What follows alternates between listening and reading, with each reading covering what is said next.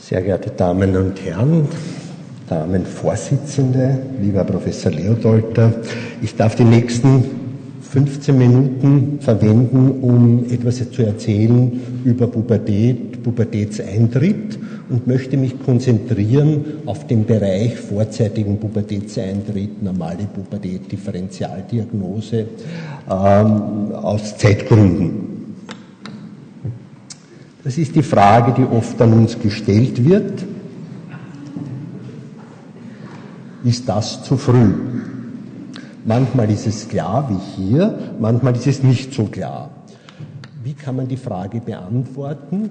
Hier sehen Sie die Pubertätszeichen und ihr Auftreten beim Normalbereich, das ist die dritte Perzentile, das ist die 97. Perzentile, oben haben Sie das Alter und Sie sehen, dass die Bubesbehaarung bei Mädchen frühestens mit acht, achteinhalb Jahren auftritt und das ist normal. Und dass dann auch im gleichen Zeitraum etwa frühestens die Mammeentwicklung auftritt und so weiter. Also wir haben hier die verschiedenen Bereiche äh, der Pubertätszeichen und sehen hier ihr Normalauftreten. Was zu früh ist, ist eine Pubertas precox oder ist verdächtig auf eine Pubertas precox. Äh, etwas, was schon gezeigt wurde und was aber trotzdem für die Praxis sehr relevant ist, sind die Tanner-Stadien. Es war also immer ein großes Problem, jemand mitzuteilen, wie weit ist ein Kind schon in der Pubertät. Und der Herr Tanner ist dieses Problem sehr systematisch angegangen und hat gesagt, ich beurteile bei einem Mädchen die Brust und die Bubesbehaarung und sage, wenn keine Brust vorhanden ist noch, dann ist das Stadium 1 und wenn es eine Erwachsenenform der Brust ist, dann ist das fünf. Und wenn ich bereits eine gewisse Mamillenschwellung, aber noch kein Parenchym finde, dann ist es zwei und so weiter. Also wenn Sie in Ihrem Brief lesen, Tanner Brust drei, dann wissen Sie, das Kind schaut etwas so aus. Das gleiche System hat er angewendet für die Bubesbehaarung. Wir haben viel bessere Fotos gesehen, als hier die Originalfotos vom Tanner sind. Ähm, ebenfalls eins ist keine Bubisbehaarung, fünf ist eine normale Erwachsenenbehaarung. Ähm, ein wesentlicher Punkt für die Pubertät ist auch der Pubertätswachstumsschub. Also was Sie hier sehen, ist eine Wachstumskurve, eine sogenannte Wachstumskurve. Sie sehen wieder hier den, zum Beispiel für das Alter von 14 Jahren die dritte Perzentile und die 97. und ein normales Kind sollte dazwischen liegen. Wenn man die Wachstumsgeschwindigkeit anschaut, so sieht man, dass die Kinder im Alter von sieben, acht Jahren die geringste Wachstumsgeschwindigkeit haben, also fünf bis sechs Zentimeter im Schnitt. Und dann kommt der Pubertätswachstumsschub und nachher ist es aus mit dem Wachstum. Ein wesentlicher Bereich für die Pubertät, der zu berücksichtigen ist.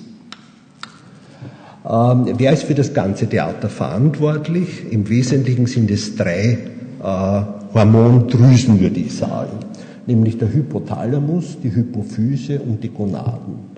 Beim präpubertären Kind ist es so, dass der Hypothalamus faul ist und kein Gonadotropin-Releasing-Hormon herunterschüttet und die Hypophyse folglich nicht reagiert und deshalb gibt es kein LH und FSH und deshalb sind die Gonaden klein und produzieren keine Sexualsteroide, also beim Mädchen kein E2 und das Kind ist präpubertär. Der Hypothalamus fängt beim normalen Kind in der Zeit, die ich Ihnen gezeigt habe, in der Nacht zu sezernieren an und schickt so alle eineinhalb Stunden einen Puls Releasing-Hormon herunter auf die Hypophyse. Und spiegelbildlich verkehrt hier beim Erwachsenen sehen Sie, wie LH sezerniert wird, ebenfalls pulsatil. Hingegen bei einem äh, äh, präpubertären Kind findet man kaum Pulse, man ist also an der Messgrenze. Also der Hypothalamus beginnt zu arbeiten und das ist die Grundlage für die ganze Pubertät. Äh, sehr schön nachweisen kann man, ob der Hypothalamus schon arbeitet, indem man einen sogenannten LHRH oder Gonadotropin-Releasing-Hormon-Test macht. Das heißt, man spielt Hypothalamus, initiiert eine gewisse Menge Releasing-Hormon und schaut sich an, wie steigt in der Folge das LH an. Und da sehen Sie, beim präpubertären Kind ist der Anstieg mickrig, weil diese Zellen, die die, die, die Gonadotropine produzieren, noch nie stimuliert wurden. Deshalb sind sie inaktiv. Und wenn sozusagen der erste Schuss kommt, dann tut sich nicht sehr viel. Beim Erwachsenen ist ein ganz mächtiger Anstieg und beim, beim Pubertierenden ist er irgendwo so dazwischen. Wie schaut ein Kind aus, bei dem die Pubertät äh, vorzeitig beginnt? Das ist ein extremer Fall. Die dreijährige, dreieinhalbjährige Nicola hatte bereits ein Jahr in die Windel menstruiert, weil eben die Mutter der Meinung war, dass das alles gesund ist und dass man am besten nichts tut. Äh, Sie sehen auch hier bereits das Wachstum, sie ist also mit dreieinhalb Jahren, eine Meter, zwanzig, also weit über der Norm. Und das Schlimmere ist, sie hat ein Knochenalter, sie ist also hier mit dem Knochenalter von etwa neun Jahren. Damit verliert sie natürlich ein ganz starkes Wachstumspotenzial und wird also letztlich unbehandelte Pubertas precox äh, Fälle werden als erwachsene Frauen haben im Durchschnitt eine Größe von 1,54 Meter. Das heißt, da gibt es natürlich auch welche, die unter einen Meter fünfzig sind. Das ist also das Problem bei diesen Kindern.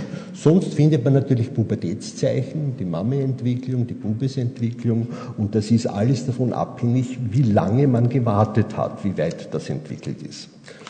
Hier sehen Sie ein anderes Kind, da sind die Eltern sehr frühzeitig gekommen. Das ist die Eva, die werden wir dann verfolgen. Die hat also eine leichte Mami-Entwicklung gehabt und eigentlich keine Bubesbehaarung. Das ist also hier eher ein Fotoeffekt, aber war keine Bubesbehaarung. Hier haben wir wieder ein Mädchen, das relativ spät gekommen ist, nämlich im Alter bereits von siebeneinhalb Jahren. Und Sie sehen, wie sie klinisch ausschaut. Also man würde sagen, hier ist sicher ein Tanner Stadium 3 jeweils vorhanden. Und wieder der Nachteil, ihr Knochenalter ist bereits elfeinhalb Jahre und wir haben sie dann therapiert und weiterverfolgt und Sie sehen, sie erreicht damit gerade noch den, den unteren Normalwert, wird also 1,50 Meter groß. Also sie hat eigentlich sehr viel verloren, weil sie nicht rechtzeitig vorgestellt wurde und man nicht rechtzeitig therapieren konnte. Wenn man die klinischen Veränderungen bei der Pubertas precox äh, zusammenstellt, dann sind sie halt die, die man normal in der Pubertät findet. Also es gibt die sekundären Geschlechtsmerkmale. Es gibt die entsprechende Körperform. Sie haben kein kindliches Aussehen, sondern ein weibliches Aussehen. Sie haben einfach eine weibliche, eine weichere Körperform. Man findet bei den Kindern eine Akne und man findet einen Wachstumsschub. Das sind die klinischen Hinweise bei einem Kind, das halt noch keine acht oder neun Jahre alt ist. Wenn man in die Befunde geht, dann ist das doch oft sehr wechselnd. Wir haben gesehen, dass die Gonadotropine pulsatil sezerniert werden. Das kann man, wenn man ein Glück hat und sozusagen am Gipfel einsticht, kann man eine hohe, hohe Gonadotropine finden. Wenn man ein Pech hat und im Tal einsticht, dann sind sie normal präpubertär. Sexualsteroide sind also das Östradiol ist an der Messgrenze von einem Radioimmunoassay. Das kann man im Allgemeinen vergessen. Das Knochenalter ist eine große Hilfe, wenn das schon länger andauert. Und Uterus und Ovarien sind sozusagen auch natürlich verändert, die Sie im Ultraschall finden würden, äh, vergrößert, weil das äh, Ergebnis von der Östrogenwirkung beziehungsweise bei den Ovarien von den Gonadotropinen ist sozusagen der Goldstandard der Diagnose für uns ist dieser vorher erwähnte LHRH-Test und hier sehen Sie den LH-Anstieg bei unseren Pubertas precox Kindern und hier den Altersbereich, den Alters äh, entsprechenden Normalbereich. Und es ist ganz klar, jedes Kind mit einer echten Pubertas precox hat einen übermäßigen Anstieg in den Gonadotropinen, vor allem im LH, nach der Gabe von Gonadotropin-Releasing-Hormon. Damit kann die Diagnose klar etabliert werden. Was ist die Ursache der, Puber der Pubertas precox? Wir wissen die Ursache normalerweise des Pubertätseintritts beim Gesunden nicht. Deshalb wissen wir es auch in den allermeisten Fällen, in etwa 60 Prozent bei der Pubertas Präcox nicht. Wir wissen einfach nicht, wer die Pubertät, wer den Pubertätseintritt steuert. Es gibt viele Hypothesen, aber es ist nichts bisher wirklich bewiesen worden. Was wir aber finden, ist doch in etwa 35 Prozent eine Hirndrucksteigerung.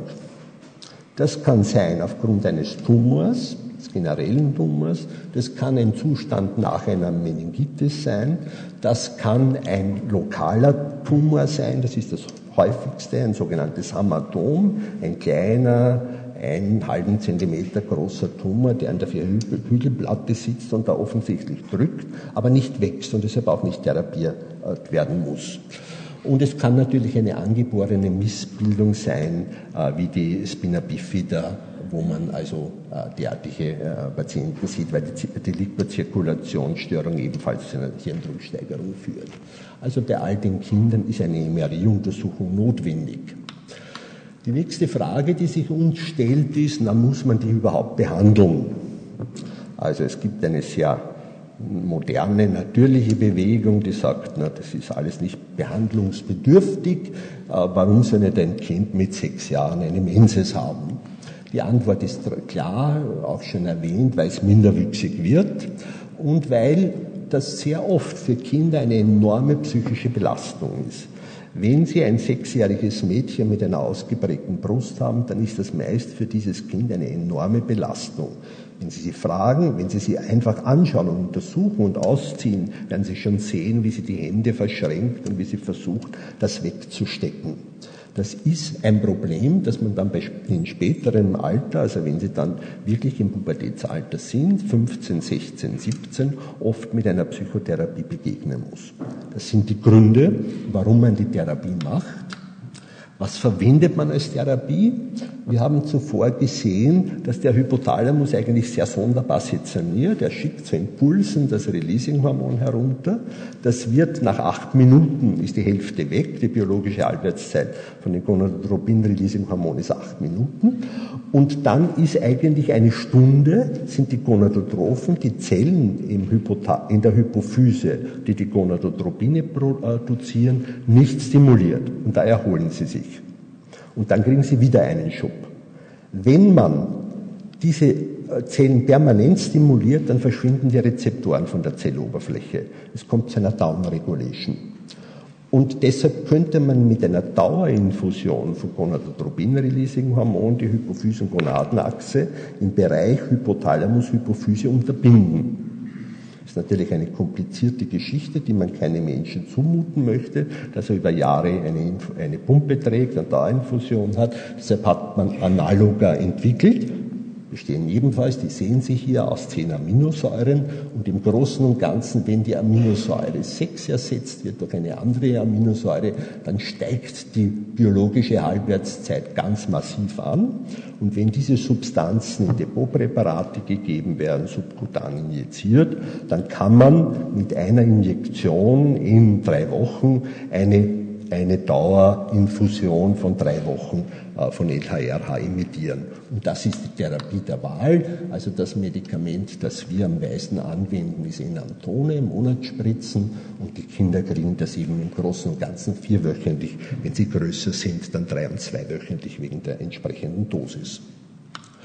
Wenn wir die Eva verfolgen, die so therapiert wurde, dann sehen wir sie hier, wie begonnen wurde mit zwei Jahren und dann mit fünf Jahren und dann mit acht Jahren und dann mit zehn Jahren. Und man muss sagen, im Großen und Ganzen kann man die Pubertät damit ganz gut in den Griff kriegen und auch das Wachstum. Also das sind die wesentlichen Parameter für uns. Nicht alles, was wie eine Pubertät ausschaut, ist eine Pubertät oder nicht alles, was wie eine Pubertas Präcox ausschaut, ist eine Pubertas Präcox. Und ich bringe hier jetzt nur zwei Differentialdiagnosen und zwar von Kindern, die eigentlich leicht sind, aber doch differentialdiagnostisch wichtig sind. Es gibt schwere endokrine Störungen, wo die Pubertät mitgeht, zum Beispiel Ovarialtumoren, die Östrogen produzieren bei einem Kind. Sehr was Seltenes, aber das würde natürlich eine ganz analoge Symptomatik machen. Häufiger sind jedoch eine prämature Telarche oder eine prämature Bubache. Schauen wir uns das erste an. Das ist die Alex, die ist mit einem Jahr gekommen, hat im Wesentlichen eine unauffällige Anamnese, außer dass sie ganz klar eine Mami-Entwicklung hat. Bei der Durchuntersuchung fällt auf, dass also die Hormone alle präpubertär sind. Ähm, und was ganz wesentlich ist, sie wächst kontinuierlich an der dritten Perzentile. Würde sie ein echte Pubertas Präcox haben, dann würde man erwarten, dass sie hinaufwächst. Und man würde auch erwarten, hier haben wir das Knochenalter, man würde auch, ah nein, das habe ich nicht, entschuldigen Sie, das ist, das ist das Gewicht. Beim Knochenalter würde man erwarten, dass das Knochenalter ähm, beschleunigt ist. Alles das ist nicht, damit kann man diesem Kind mit, mit ruhigem Gewissen und ohne Therapie zuschauen. Üblicherweise äh, verschwinden diese Formen der prämaturen Delache etwa mit drei, vier Jahren. Andere Geschichte ist die Victoria, die ist mit sechs Jahren gekommen und Sie sehen, sie hat eine ausgesprochene Pubesbehaarung. Die Anamnese ist eigentlich sonst bland, außer Pubes hat sie nichts, sie hat keine Mammeentwicklung, sie hat keinen Wachstumsschub, ja, wenn man also das anschaut, sie wächst also hier immer genau im Durchschnitt an der 50. Perzentile und sie hat auch keine Veränderung der Steroide, wobei man natürlich hier besonders aufpassen würde auf, auf Androgene. Also man muss hier an ein Letonset AGS oder an so irgendetwas, eventuell an Nebennierenrindentumor denken. Alles das hat sie aber schon klinisch nicht, weil sie eigentlich normal wächst und im Knochenalter auch entsprechend ist. Hier ist ein Knochenalterpunkt eingetragen eingetragen, der entspricht dem äh, chronologischen Alter. Therapie keine. Man schaut den Kindern zu. Es ist eine Normvariante, die nicht therapiebedürftig ist. Was sollten Sie mitnehmen für Ihre Praxis? Sie sollten mitnehmen Pubertätszeichen, wenn sie auftreten vor dem achten Lebensjahr, sind bemerkenswert und sollten angeschaut werden. Das wächst sich nicht aus. Das ist ein ganz ein wichtiger Punkt. Was können Sie machen in der Praxis? Jeder von Ihnen kann eine Wachstumskurve anlegen. Er braucht nur die alten Längendaten eintragen und Sie sehen schon, ob das Kind permanent an seiner Perzentile wächst oder woanders beschleunigt wächst. Dann ist also äh, Feuer am Dach. Sie können das Knochenalter machen lassen, wobei ich hier warnen würde, Knochenalterbestimmungen sollten im Prinzip pädiatrische Radiologen machen. Wenn jemand keine Erfahrung hat, dann verwirrt er sie nur, dann sind die Aussagen nicht korrekt. Und wenn also da Hinweise bestehen auf eine Pubertas Präcox, dann ab mit dem Kind in eine Spezialambulanz und die sollen dann einfach schauen, wie die endokrine Situation ist und sollen eine Differentialdiagnose stellen. Spezifische Therapie ist notwendig. Wenn Sie nicht therapieren, haben die Kinder den Nachteil, dass sie kleinwüchsig werden und viele von ihnen haben psychische Probleme. Danke vielmals.